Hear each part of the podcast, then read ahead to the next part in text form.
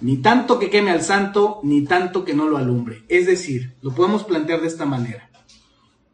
De lo que te tienes que cuidar para verdaderamente llevar a un alto nivel el cuarto acuerdo, que es hacer tu mejor esfuerzo, es de los extremos. Fíjate qué importante. Siempre digo que todo aquello que hacemos en extremo, por más virtuoso que sea, se vuelve negativo hasta las mayores virtudes llevadas al extremo se vuelven negativos. Cuando las personas estamos enfocadas en minimizar, cuando la cultura nos lleva a esta creencia de que siempre más es mejor, entonces tendemos a buscar la perfección. Y eso es un extremo. Y eso es un problema. Y muchas personas, si algo tenemos que trabajar es hacer las paces con nuestra perfección.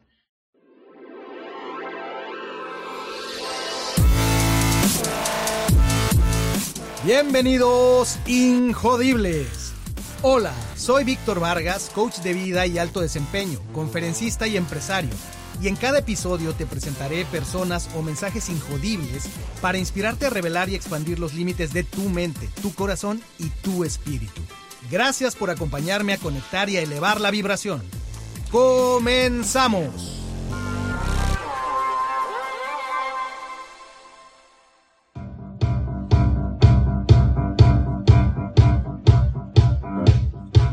I'll be your light, your match, your burning sun. I'll be the bright and black that's making you run and you feel alright and you feel alright cause we'll work it out. Yeah, we'll work it out. I'll be doing this if you ever doubt till the love runs out, till the love runs out. I'll be your ghost, your game, your stadium. I'll be your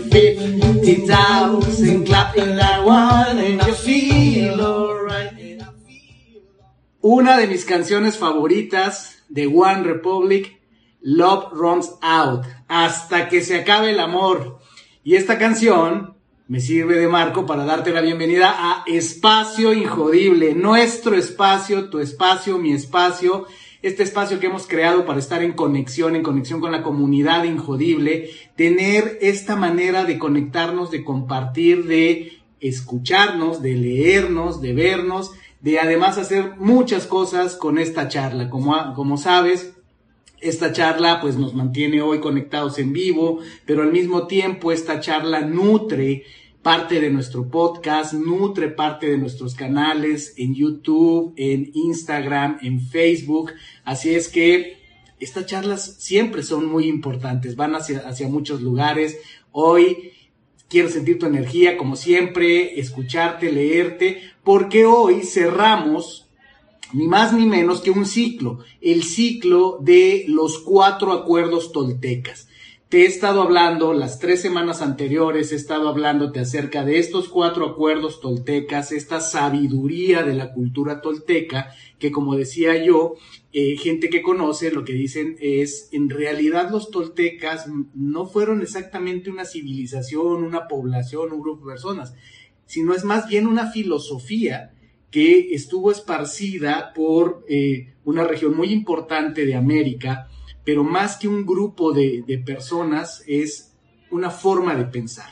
Y esa forma de pensar fue condensada entre otras personas que lo han hecho. Uno de los más destacados ha sido Miguel Ruiz en su libro titulado así Los Cuatro Acuerdos, que es donde he estado basando principalmente estas charlas, entre eh, otras fuentes. Así es que ya hablamos de los primeros tres acuerdos. Como recordarás, acuerdo número uno, sé impecable con tus palabras. Como mencioné en ese capítulo, la palabra es el poder máximo, es el inicio de todo. Decía yo que es tan importante que se dice que, como dicen las eh, sabidurías ancestrales, las sagradas escrituras, y Dios dijo, hágase la luz, ¿no? Y entonces tenemos siempre esta idea de que lo primero era la luz, y si observamos, si escuchamos, es no, primero fue la voz. La voz de Dios, la palabra de Dios, del creador, de la fuente, como le queramos llamar, fue esa primera energía, las ondas sonoras, las que emitieron el comando que hizo que se creara la luz. ¿Ok? Interesante verlo así. Segundo acuerdo, no te tomes nada personal. Lo que los demás dicen y hacen tiene que ver más con ellos que contigo. Así es que nada ni nadie te puede dañar si tú no lo permites. No te tomes nada personal. Acuerdo número tres, el de la semana pasada.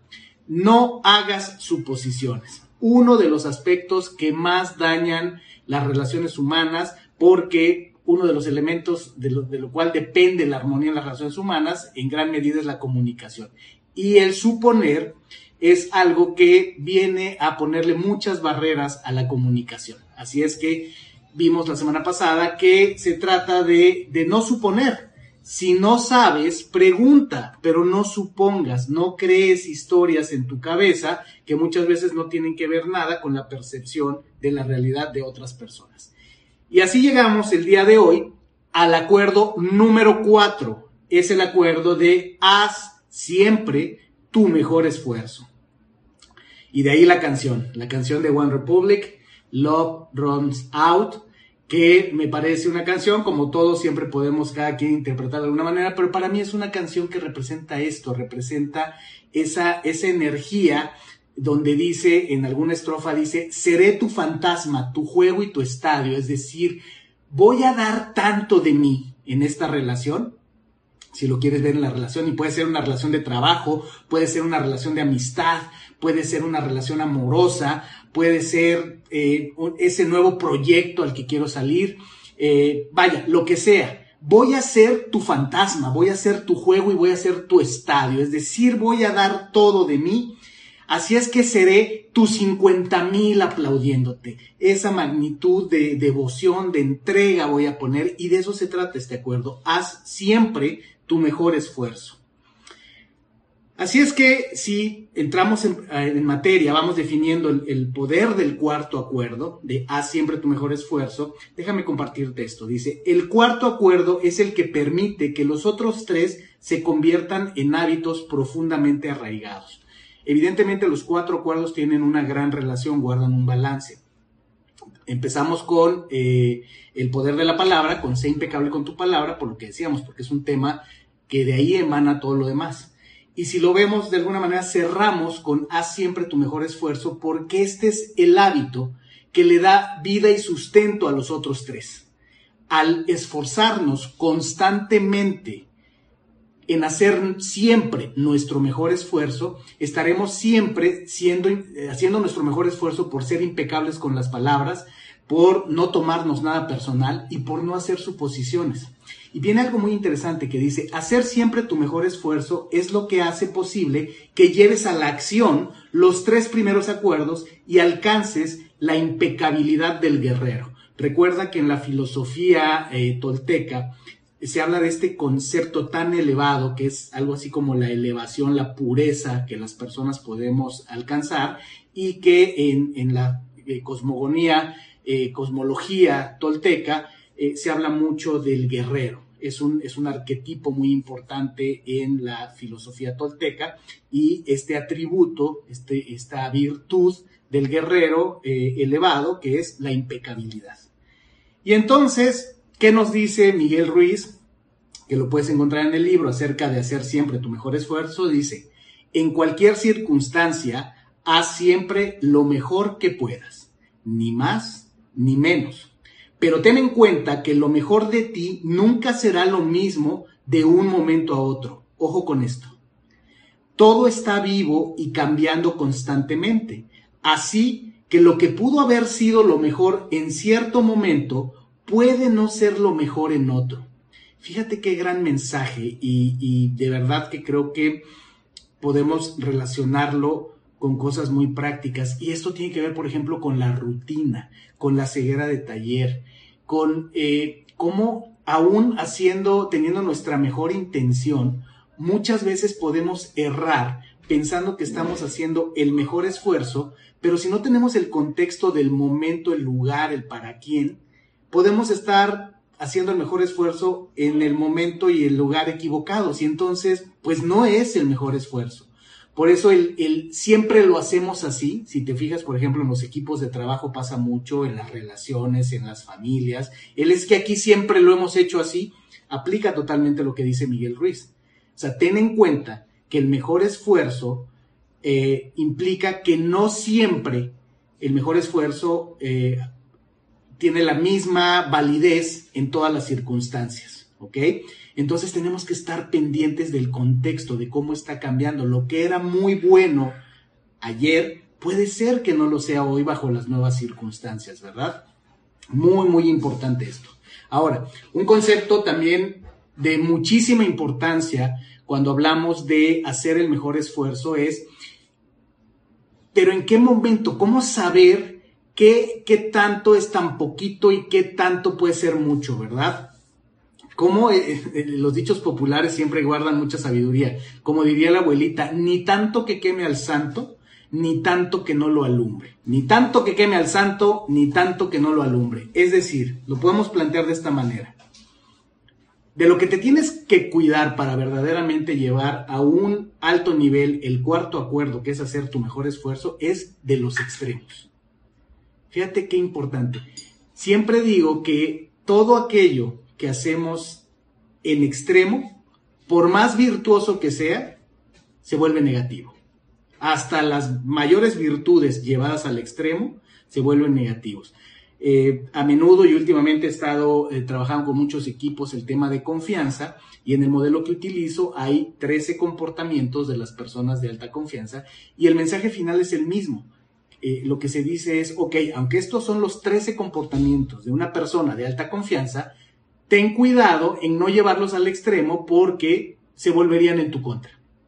Entonces, ¿Qué pasa con los extremos y en concreto de qué nos tenemos que cuidar? Los dos extremos en general, vamos a verlo así en la vida, son la maximización y la minimización, ¿verdad? Lo máximo y lo mínimo serían el extremo general de cualquier cosa. En el tema de las virtudes, del actuar, de, la mentalidad, eh, ¿no? de las emociones, los sentimientos, las relaciones, el máximo sería buscar la perfección. Cuando las personas estamos enfocadas en minimizar, cuando la cultura nos lleva a esta creencia de que siempre más es mejor, entonces tendemos a buscar la perfección. Y eso es un extremo. Y eso es un problema. Y muchas personas, si algo tenemos que trabajar es hacer las paces con nuestra perfección. Porque efectivamente la búsqueda de la perfección no trae más que dolor y muchas veces desilusión. Pero vámonos al otro extremo. El otro extremo es el mínimo, ¿verdad? Y sería la pereza. Sería no estar involucrados suficientemente, eh, querer lograr las cosas con el mínimo esfuerzo. Y ahí yo sé que siempre ahí nos podemos atorar un poquito porque hay quien cree y defiende a capa y espada que el mínimo esfuerzo es la manera eficiente e inteligente de hacer las cosas y no me quiero perder en eso. O sea, eh, entendamos de qué estoy hablando. Por eso, por eso digo el nombre de, eh, como dirían en los pecados capitales, por eso es un pecado capital, la pereza. Yo estoy hablando aquí de la pereza. No estoy hablando de que si eres muy eficiente y entonces tú con pocos movimientos, tú con cuatro horas de trabajo este, a la semana haces maravillas. No estoy hablando de eso. Estoy hablando de cuando tú sabes en el fondo de tu corazón, donde tú no te puedes engañar, que no te estás esforzando que estás más bien eh, cargándote en el trabajo de los demás, que estás eh, contribuyendo muy poquito o estás succionando más energía de la que estás inyectando. Esa es la pereza. ¿Ok? Esos son los dos extremos, los dos extremos que te alejan del ideal de hacer tu mejor esfuerzo. En el mundo del alto desempeño hay, un, hay una máxima que dice que no se trata de maximizar el alto desempeño, las personas que mantienen un alto desempeño por mucho tiempo se enfocan no en maximizar, sino en optimizar. Ahí es donde sí cabe esta idea de tampoco me tengo que machacar, tampoco se trata de flagelarme y de castigarme y de trabajar, que también algunas personas caen, o yo mismo he caído algunas veces en esta exageración de trabajar, este estoicismo eh, que no es eficiente. Por eso no se trata de maximizar, se trata de optimizar. Y entonces, aquí recurro a una de nuestras inspiraciones en Injodible, al maestro Guillermo del Toro, del cual puedes encontrar eh, una cápsula maravillosa que eh, tenemos en YouTube, donde con una edición fenomenal del buen Max, eh, pusimos en imágenes frases que él dijo en, en la FIL de Guadalajara, y una de ellas fue, la perfección no existe. ¿Ok?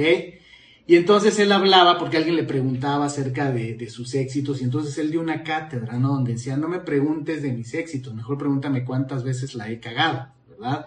Y él eh, habla eh, y deja muy claro que la perfección no existe y tiene mucho que ver porque uno de los problemas que tenemos en nuestra vida moderna, que yo creo que nos acompaña en la humanidad desde siempre, ¿no? Es esta eh, exigencia de la perfección, que es, es bastante etérea.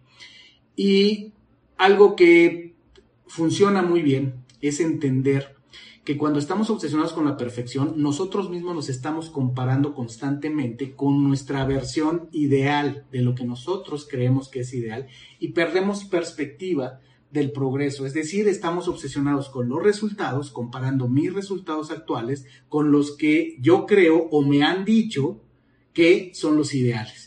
Y entonces generalmente estoy en carencia estoy insatisfecho, eh, siento que no llego y es una carrera de nunca terminar, es como el burro con la, con la zanahoria, ¿verdad? Eh, siempre que se mueve, la zanahoria se mueve. Compararte con tu versión ideal, cualquiera que sea esta, es un mal negocio y no, no se recomienda.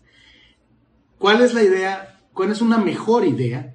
Es enfócate en el progreso, enfócate en lo que has ganado y entonces compárate con una versión de tu pasado. Tú elige lo que sea razonable. Pero, por ejemplo, eh, es, muy común que, se tome como criterio esto. Si no ves suficiente progreso, suficiente avance entre tu versión actual y tu versión de hace 12 meses, ahí sí ponte a pensar. Ahí sí, o por ejemplo, ves un retroceso probablemente estás en una peor forma física, probablemente estás teniendo resultados eh, menores a los que estabas teniendo en aquel tiempo. Hace mucho más sentido que te compares en tu versión del presente con tu versión del pasado, ¿ok? Porque entonces tienes claridad, tienes algo real contra qué comparar, que estarte comparando con una versión idealizada, ¿ok? Te lo dejo, te lo dejo de tarea. Y hablando de esto mismo, del tema de la perfección y demás, hay otro aspecto que también nos mueve mucho en la cabeza, nos consume mucho tiempo, mucha energía, y es el tema de eh, la necesidad de control que tenemos, ¿verdad? Eh, lo que ocurre es que uno de los aspectos, una de las necesidades del ser humano es sentir que tienes eh, control alrededor, porque eso le da certeza eso le permite sentirse valioso, ¿no? En la medida que tenemos control.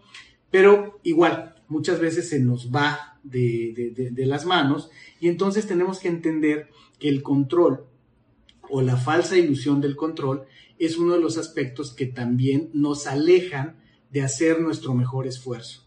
Porque cuando nos obsesionamos por trabajar, por enfocar nuestra energía y nuestro esfuerzo en cosas de las cuales no tenemos control, no importa que nos paremos de cabeza, no tenemos control, pues estamos haciendo un desperdicio de energía y de esfuerzo. Hay que entender que hay tres, tres zonas, tres zonas muy importantes en las que tenemos que ser capaces de distinguir. Hay una zona que digamos, si, tú te imaginas tres círculos concéntricos, el círculo de más afuera es esa zona de la cual no tienes control. Hagas lo que hagas, tú no puedes influir ahí. Y eso tienes que saberlo, es muy importante. el segundo círculo, más adentro, es, es, un círculo en el cual no tienes control, pero puedes influir. Al menos tienes influencia. ¿Ok? Y entonces ahí sí ya empieza a hacer sentido que apliques tu mejor esfuerzo. Y luego el tercer círculo sería el círculo de adentro, el, el, del centro, que es donde sí tienes control e incluso responsabilidad. Ahí es donde tiene que estar enfocado vamos a pensar, el 80% de tu esfuerzo tiene que estar enfocado ahí, el 20% donde tienes influencia. Y donde no tienes control, idealmente sería el cero, porque ese donde no tienes control, cuando estás enfocado es cuando estás preocupado, cuando estás eh, eh, ansioso, ansiosa eh, de cosas, que hagas lo que hagas, no, no, no puedes cambiar, ¿verdad? Entonces enfócate en lo que sí. Tan es así que existe una, una oración muy poderosa que se conoce como la oración de la serenidad, que dice, y ayuda mucho en este concepto, que dice, Dios, concédeme serenidad para aceptar las cosas que no puedo cambiar, valor para cambiar aquellas que puedo y sabiduría para reconocer la diferencia. Tiene todo que ver con estos tres círculos. Y hay una, hay una parábola, una historia que me gusta mucho, eh, que yo la uso mucho en el tema eh, del coaching, tanto de individuos o como cuando trabajo en equipos, con organizaciones, eh, con su planeación estratégica, los objetivos. Y hay un momento en los entrenamientos donde les, les cuento la historia de Apolo, este dios griego que se le asocia con el arco y la flecha.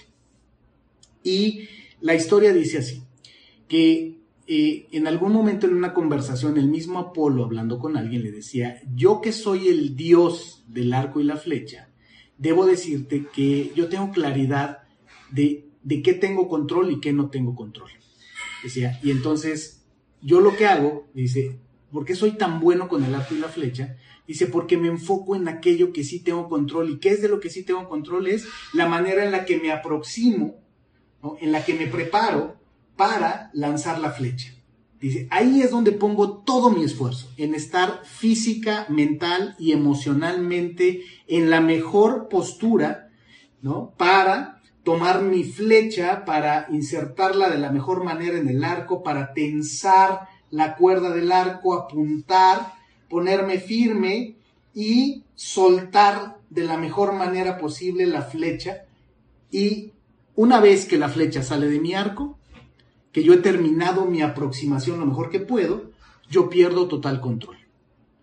Yo no tengo control de si viene una ráfaga de viento, de si se atraviesa un ave, de cualquier cosa que pueda pasar. Dice, yo ya no tengo control.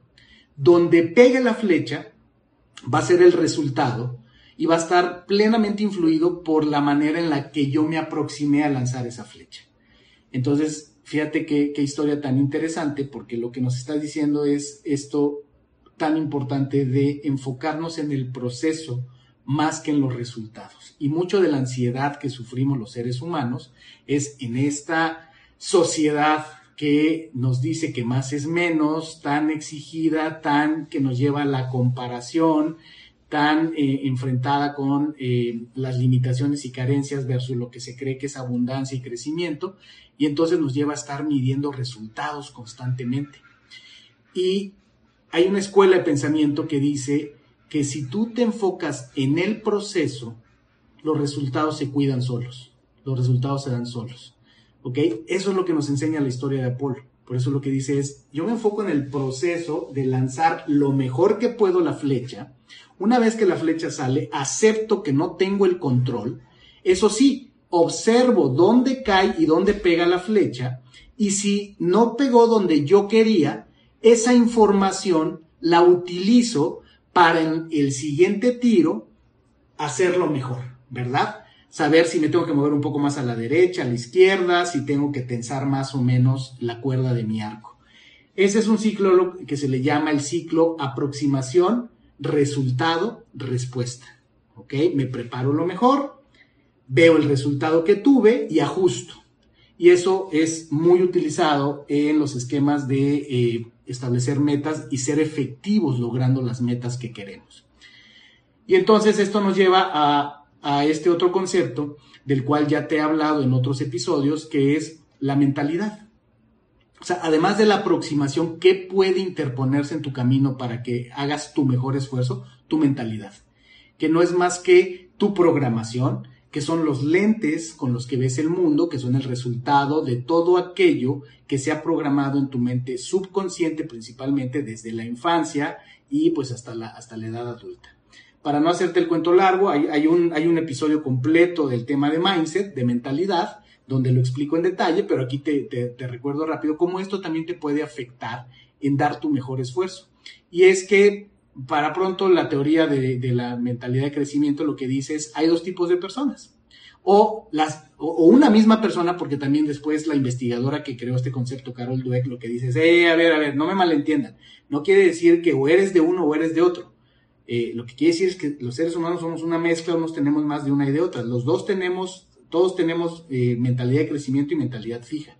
Y las personas que operan mayormente con mentalidad de crecimiento ven el mundo como una como un proceso de aprender. como un proceso de que todo se puede mejorar, se puede aprender y que no hay realmente un límite a la capacidad del crecimiento del ser humano.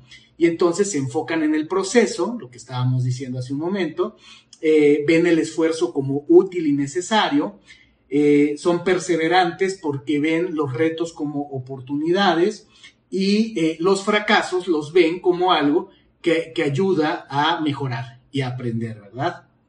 Así es que si hay críticas, pues esas críticas las toman de manera constructiva, no se lo toman personal, no asumen, preguntan, y si te fijas, ahí está el juego de los cuatro cuerdos. La mentalidad fija es lo opuesto, es cuando las personas actuamos de una manera, percibimos el mundo como que ya no tiene sentido esforzarse más, eh, ya no se puede aprender más, ya no se puede mejorar más y por lo tanto nos volvemos defensivos, no aceptamos la crítica ni constructiva ni de ninguna manera, no creemos que el esfuerzo realmente valga la pena y es totalmente ligado a este cuarto acuerdo de hacer siempre tu mejor esfuerzo. Así es que eh, un lugar donde lo podemos ver eh, de, una manera muy específica es, por ejemplo, la mentalidad en los colegios cuando los, los, colegios se vuelven muy competitivos, se enfocan en resultados, ¿no? Y eh, la calidad de vida de los niños se puede demeritar mucho cuando están exigidos todo el tiempo con resultados, con calificaciones, cuadros de honor, con este, muy competitivos en los deportes y está la, vitrina de, trofeos y entonces pues todos los niños quieren ser de los campeones y de los ganadores porque es lo que la escuela muestra que es lo que, lo que triunfa y entonces no es exactamente la mejor manera, ¿verdad? La competitividad tiene sus límites. Hay una escuela de pensamiento, una forma de pensar que habla de que se puede tener competencias en, los colegios, sí se puede cuidar eh, pues la calidad académica, pero el enfoque debe estar más en el proceso, en los procesos formativos, ¿verdad? De los niños, porque a la larga eso va a determinar mucho mejor su carácter en una forma mucho más positiva. Los, chicos que crecen en estos ambientes donde están constantemente siendo comparados, siendo, siendo medidos, justamente tienen más probabilidades de volverse de mentalidad fija, de volverse con una coraza, protegerse con una coraza a su alrededor y pensar que eh, pues ya no hay, no, no, hay manera de crecer, se tiene o no se tiene talento, ¿verdad? Y el talento se puede cultivar y si no, pregúntenle a Cristiano Ronaldo, si lo comparamos con Messi, que él mismo lo ha reconocido que dice, si hablamos de talento puro, sin duda Messi es un talento nato. Pero si algo ha hecho Cristiano Ronaldo y es una demostración es que su talento lo ha cultivado. O sea, él es un fiel creyente y ejemplo de que eh, la mentalidad de crecimiento rinde frutos. Uno de esos conceptos eh, es el poder del, del aún. La mentalidad de crecimiento, la gente con mentalidad de crecimiento, siempre piensa en el no he logrado esto aún. Esa es la gran diferencia. La, la personalidad con mentalidad, la gente con personalidad o mentalidad fija, lo que dice es, no, esto no pude y esto no se puede, no hay manera, y es más, ya ni lo intentan, ¿verdad? Buscan pretextos para no hacerlo. Entonces, así de importante es. ¿Ok? Entonces, pues para ir aterrizando, eh, ¿qué nos dice don Miguel Ruiz acerca de cómo tomar este acuerdo del, mejor esfuerzo, dice, si quieres vivir una vida de alegría y plenitud, tienes que encontrar el coraje para romper esos acuerdos que se basan en el miedo y reclamar tu poder personal. ¿De qué nos está hablando otra vez? De que la teoría de los acuerdos es esto, es que los seres humanos hemos sido domesticados, yo le llamo programados, pero pues es el mismo concepto, y entonces, en la medida que hemos tenido esas experiencias, hay quien le llama también heridas desde la niñez, que se han ido eh, eh, manifestando en creencias, en traumas, heridas, como le queramos llamar, esos son acuerdos. O sea, la filosofía tolteca, eh, en su forma de pensar, es a lo que ellos le llaman acuerdos, es lo que podemos relacionarlo a esos traumas, creencias, programas mentales. Y entonces lo que Miguel Ruiz nos dice es que si queremos una vida plena, tenemos que romper o deshacer esos acuerdos que no nos hacen bien, los acuerdos que nos limitan, los acuerdos que hacen que nos tomemos las cosas personales, que supongamos, que, eh, que no hagamos nuestro mejor esfuerzo, ¿verdad? Y entonces, ¿hacia dónde, hacia dónde te recomiendo eh, avanzar con, con ya estos cuatro episodios? Aquí estamos terminando este cuarto episodio de eh, los cuatro acuerdos con Haz tu mejor esfuerzo. Ya vimos, ya hablamos, decía yo, de ser impecable con tus palabras, acuerdo número uno. No te tomes nada personal, acuerdo número dos. Nunca hagas suposiciones, acuerdo número tres. Y hoy te traje el acuerdo número cuatro. Siempre haz tu mejor esfuerzo. ¿Qué es algo que siempre se recomienda. Que tengas capacidad de autocrítica y de observarte. Eso es lo que hace una persona madura, una persona que tiene un compromiso y una capacidad de crecer. Y entonces lo puedes compartir con alguien de confianza o hazlo en tu intimidad. ¿Cuáles son las cuatro mejoras que podrías hacer en los siguientes 30 días? qué comportamientos o actitudes podrías mejorar en función de lo que has escuchado aquí de los cuatro acuerdos. Haz una pequeña lista.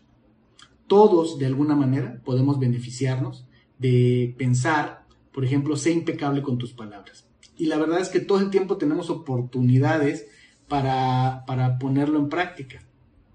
Eh, esta semana para mí ha sido una semana muy positiva en muchos sentidos, pero por otro lado muy intensa, muy densa, donde no, no todo el tiempo he sido impecable con mis palabras, pero me he dado cuenta que he, he tenido ese tema, ¿verdad? Y entonces estoy poniendo más atención, estoy por lo menos callando. O sea, hay cosas en las que al inicio de la semana fui muy enfático, muy claro y luego dije, tal vez aquí hablé de más, tal vez aquí no cuidé lo que dije. Y entonces al menos haciendo esa reflexión, hoy ya estamos a jueves, ¿verdad? Para terminar la semana. Hoy al menos desde la mañana estoy ahí, estoy en el de voy a cuidar mucho más lo que digo y si lo que voy a decir tengo duda, por ahora, al menos en estos días que siento que la energía está intensa, por ahora al menos voy a callar. Porque si me arriesgo a hablar, a lo mejor no me sale el hablar impecablemente y entonces mejor callo, ¿verdad? En el de no te tomes nada personal, bueno, siempre hay oportunidades. Si una propuesta no se cierra, pues no tiene que ver conmigo realmente. Puede ser que la oportunidad no era tal cual, puede ser, pueden ser muchas cosas, pero no tiene que ser una, cuestión personal. Y así, ¿cómo lo podemos aplicar? ¿Cómo podrías ponerte cuatro metas, cuatro objetivos para eh, modificar positivamente, hacer mejoras eh, positivas en al menos estas cuatro áreas, tomando como guía los cuatro acuerdos. Entonces, eh, déjame, como siempre, cerrar con, con un, un, pedazo, un, fragmento de un, de un libro que hace muchos años me encantó.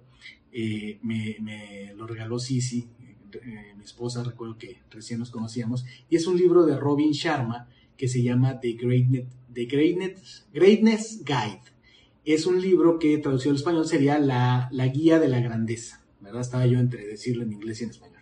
Eh, y este fragmento dice así, sé un rockstar en tu trabajo, o sea, haz tu mejor esfuerzo en tu trabajo. Dice, el trabajo da sentido a nuestras vidas, influye en nuestra autoestima y es la forma en la que percibimos nuestro lugar bajo el sol. Ser excelente en lo que haces no es solo algo que haces por la organización para la que trabajas es un regalo que te haces a ti mismo, a ti misma.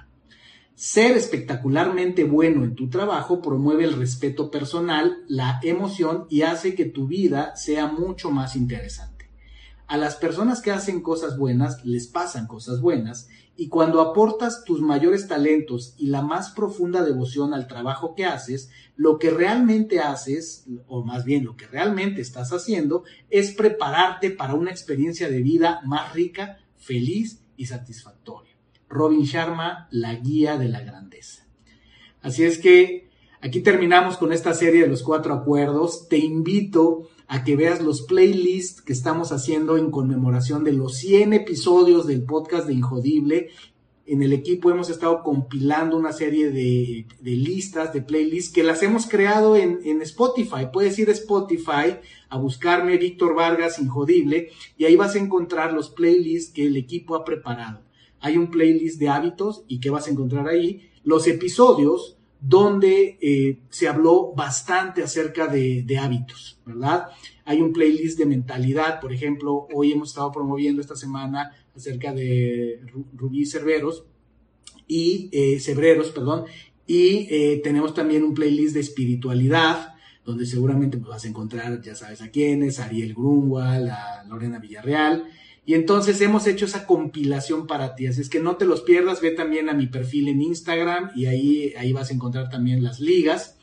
Entonces, eh, disfruta, disfruta estos playlists. Para nosotros es un placer hacer esta cosecha, esta colección, curar este contenido después de 100 episodios en los que nos has acompañado. Y por último, pues ya sabes, ¿no? Eh, estoy muy, muy contento, muy orgulloso del trabajo en colaboración que, que, hacemos con, eh, con Ángel Caballero, con el podcast Reinvéndete, este podcast de ventas que tenemos el honor de eh, producir en el equipo Injodible, con mucho gusto eh, para el gran talento y todo lo que Ángel tiene que decir y de verdad lo vas a disfrutar y te va a ser muy útil por la manera tan clara que tiene Ángel de decir las cosas, la manera en que tiene de compartir estas técnicas, estas estrategias, esta filosofía de vender, de vender desde un lugar de, eh, de servicio, ¿verdad? De un lugar de efectividad. Así es que, pues nos vemos pronto. Terminamos, terminamos otro capítulo que son los cuatro acuerdos toltecas. Un verdadero placer poderlo compartir. Me va a dar gusto escucharte, leerte, eh, de alguna manera eh, estar en contacto contigo en redes sociales. Espero que disfrutes esta serie. Ya estarán los, los cuatro episodios juntos en, en nuestras redes sociales. Así es que muchísimas gracias, buenas noches, ha sido un placer y nos vemos prontito. Chao, chao. Gracias por haberme acompañado en un episodio más para moldear y forjar tu mentalidad injodible. Tenemos una cita con tu grandeza en el próximo episodio. Hasta entonces.